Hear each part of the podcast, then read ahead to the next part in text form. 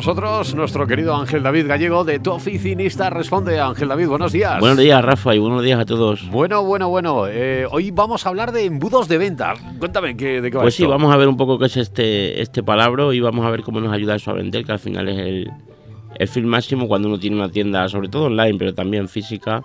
Y bueno, vamos a ver ese proceso que es ese llamado embudo de venta, ese proceso que va a hacer de, de que un cliente sea un visitante más en una web, por ejemplo, hasta que sea alguien que pague. Vamos a ver cómo ese embudo de ventas nos va a ayudar.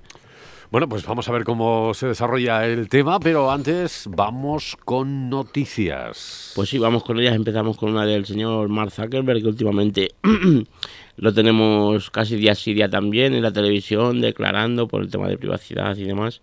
Y bueno, pues, pues Mark Zuckerberg ha, ha preparado una aplicación que, que va a lanzar en breve, que se va a llamar Instagram TV. Y es, lo que quiere hacer con esto es competir un poco con, con YouTube. A nivel de, bueno, que sean uno, un poco vídeos más bueno, no sé si menos profesionalizados, pero bueno, al final intentar que sea esa plataforma que, que compita. Eh, tenemos que ver cuando salga exactamente cómo es, la interfaz que tiene web, sobre todo, porque yo entiendo que algo como Instagram ahora mismo es complicado que compita con YouTube a nivel de a nivel de red social sí, pero a nivel de vídeos, de calidad, de formato y demás es complicado. Tengo entendido que va a ser en, va a ser, van a ser vídeos en formato vertical, con lo cual va a ser bueno, pues pues algo también con, con una novedad importante.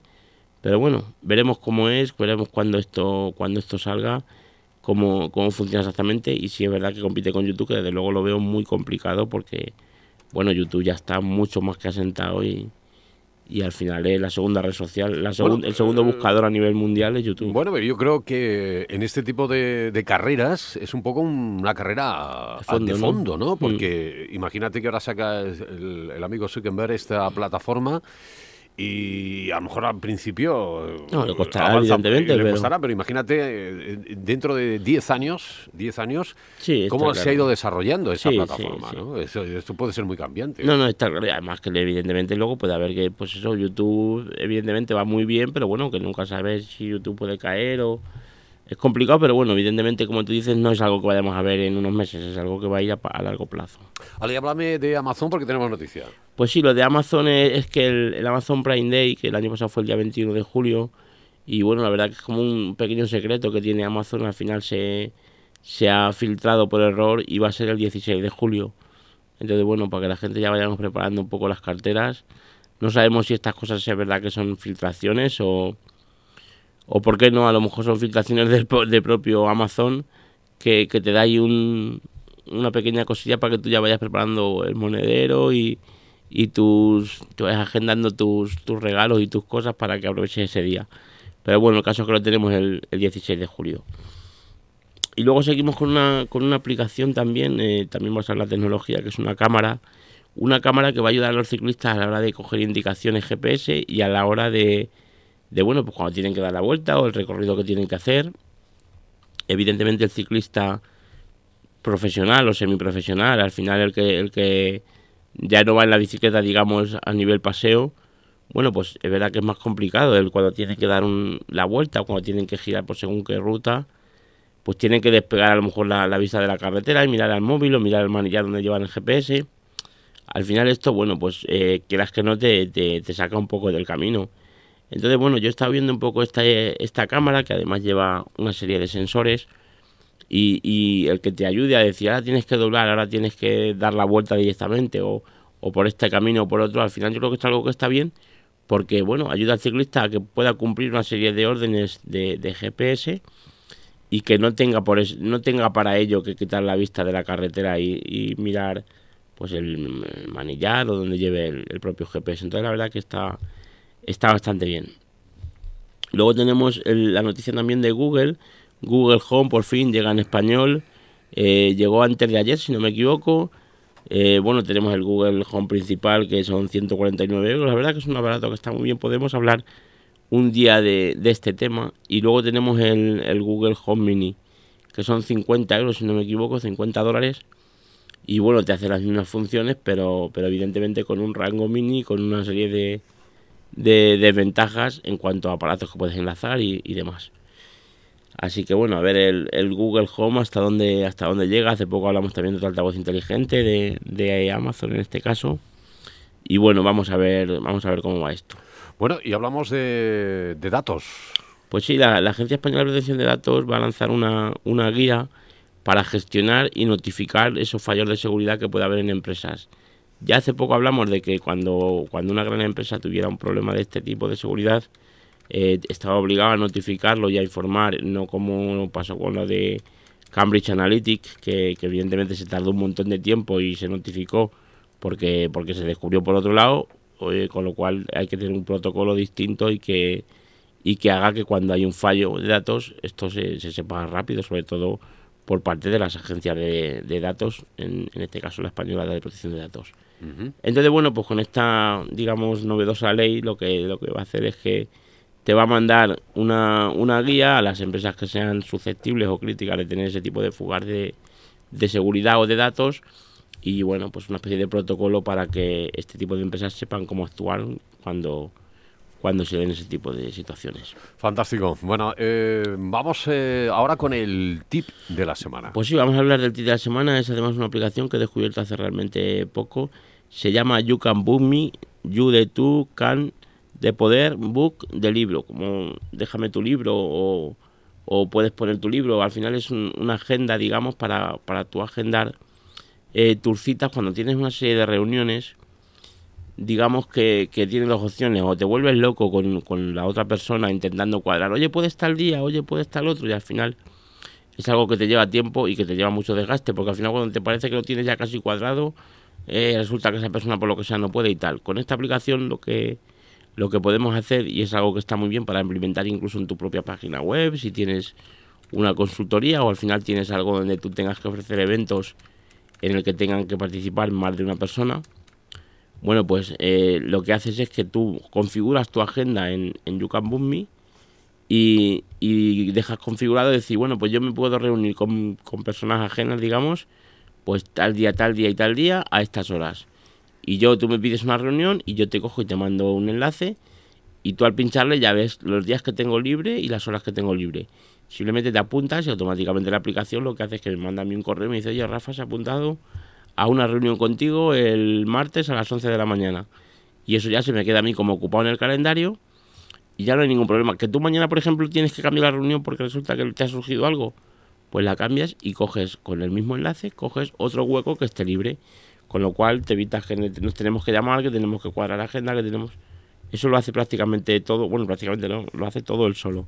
Únicamente tienes que tener tu cuenta, registrarte, es algo gratuito y, bueno, la verdad que lo veo, lo veo muy, muy, muy bien para, pues eso, para gente que está todo el rato concertando reuniones y al final te quitas esas llamadas de teléfono y, te quitas sobre todo ese desfase de, ah, me viene bien esta hora, no, ahora resulta que tengo algo, una cosa que está, está ahí escrita, tú ves claramente cuándo te puedes apuntar a una reunión y en el momento que te apuntas ya el, calendario lo, lo calendariza por ti, tanto si usas Google, Google Calendar como si, como si usas el de Outlook y demás y tú ya esa hora la tienes ocupada y bueno, la verdad que va muy bien.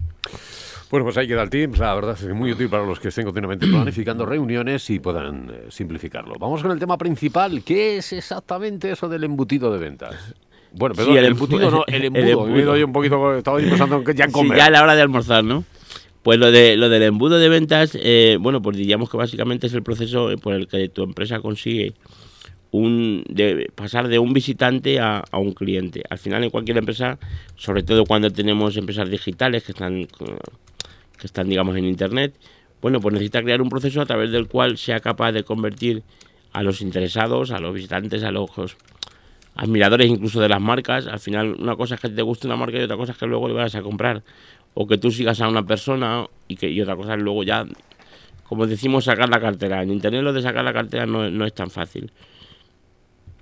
Entonces, bueno, pues ese proceso al final es el embudo de ventas. Eh, ¿En qué consiste el, proceso? Pues digamos que hay tres fases. Primero la audiencia, cuando tú tienes una página web y, tienes evidentemente gente que entra a tu página web porque conoce la página web, gente que entra a tu página web porque te conoce en las redes sociales o gente que entra a tu página web por un tema de email marketing, en fin, eh, conseguir tráfico, digamos que eso es, es fácil y hay mil maneras, lo podemos hablar en otro momento. Una vez que tú consigues que esa gente visite tu, tu web es cuando ya tienes que, intentar hacer el primer paso y convertirlos en, digamos, en interesados, atraer su, atraer su atención para que, bueno, para, que quieran dar un paso más que simplemente visitar tu, tu página web. ¿Cómo hacemos esto? Bueno, pues normalmente lo vamos a hacer dándole, dándole algún motivo para que él te deje sus, sus datos personales. Luego hablamos siempre del, del valor de los datos. ¿Cuál es el motivo principal que le podemos dar? Bueno, pues regalarle algo, evidentemente. Si tú tienes, por ejemplo, una, una tienda de ropa y tienes gente que entra porque tienes unas cazadoras que están muy chulas o tienes unas bermudas ahora que estamos en, en, verano o lo que sea, al final, bueno, e, esa persona entra y le gusta, le gusta lo que tú lo que tú tienes, pero a lo mejor no ni se plantea si quiera comprar. Bueno, pues tenemos que intentarlo primero atraerlo para, para hacer lo que sea ya, eh, más que una audiencia, que sea persona interesada. ¿Cómo hacemos esto? Bueno, pues lo hacemos con una, con, con un regalo que le vamos a dar, ya sea a través de la página web, ya sea a través de las redes sociales. Oye, mira, descárgate este libro de moda o este libro de cómo combinar zapatillas de no sé qué marca o de no sé qué tono con, con bañadores o, en fin, de X cosas que, al, que evidentemente al, al, público que visita tu web sea interesante. Entonces él va a coger, va a descargar, va a querer descargar ese libro gratuito donde le explicas cómo combinar lo que sea, siguiendo con el ejemplo de la tienda de, de ropa y automáticamente, ya cuando tú tienes sus datos es cuando ya tienes que empezar a trabajártelo. Ahí ya sí que es un lead. Eh, ese lead es alguien que está interesado realmente en comprar, en sacar la billetera y, la tarjeta en este caso y, pagar. Y si no lo hace de momento, pues ahí ya está eh, cómo tú te tienes que currar el que esa persona acabe llegando a, llegando a pagar. Lo, lo vemos en muchos sitios. Yo por lo menos, pues al final sigue esa gente. Yo sobre todo temas de servicios y llega y te da un, te da un ebook, oye mira que te regalo cinco consejos para llevar tu página de Facebook eh, súper bien o conseguir seguidores, en fin, hay, hay 10.000 formas de, digamos, captar tu atención. Y una vez que ha gastado la atención, que ya es el list que comentábamos, ya tenemos que intentar pasar a la última parte del embudo.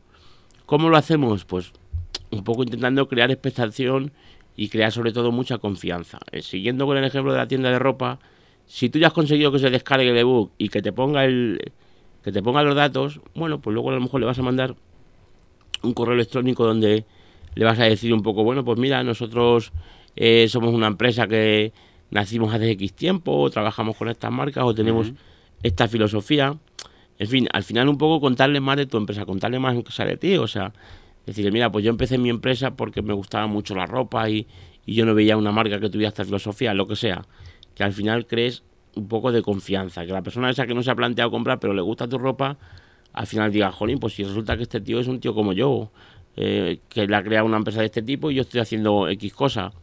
El mostrarte cercano, el mostrarte un poco pues tu filosofía de vida, lo que te digo, es decir, yo solamente compro prendas eh, en España o yo fabrico mis propias prendas, pero las fabrico únicamente en España y trabajo en tal sitio y, y mira, te mando una foto de mí trabajando, de mí cuando empecé que yo mismo me cosía la camiseta, yo que sé, al final, el, generar esa empatía un poco en, el visitante que haga pues que diga, jolín, pues sí que le quiero, le quiero comprar y que haga de que saques, que saques esa tarjeta y, y, seas capaz de comprarle. Supongo que eso sirve para todos los negocios. Sí, al final sirve para todos los negocios, el proceso es un poco el mismo, eh, atraer es la primera frase del, del proceso, el, el, tener algo atractivo, ya sea en tu página web, ya sea a través de tus redes sociales, a través de la publicidad, por supuesto, en, Facebook sobre todo yo creo ahora mucho más.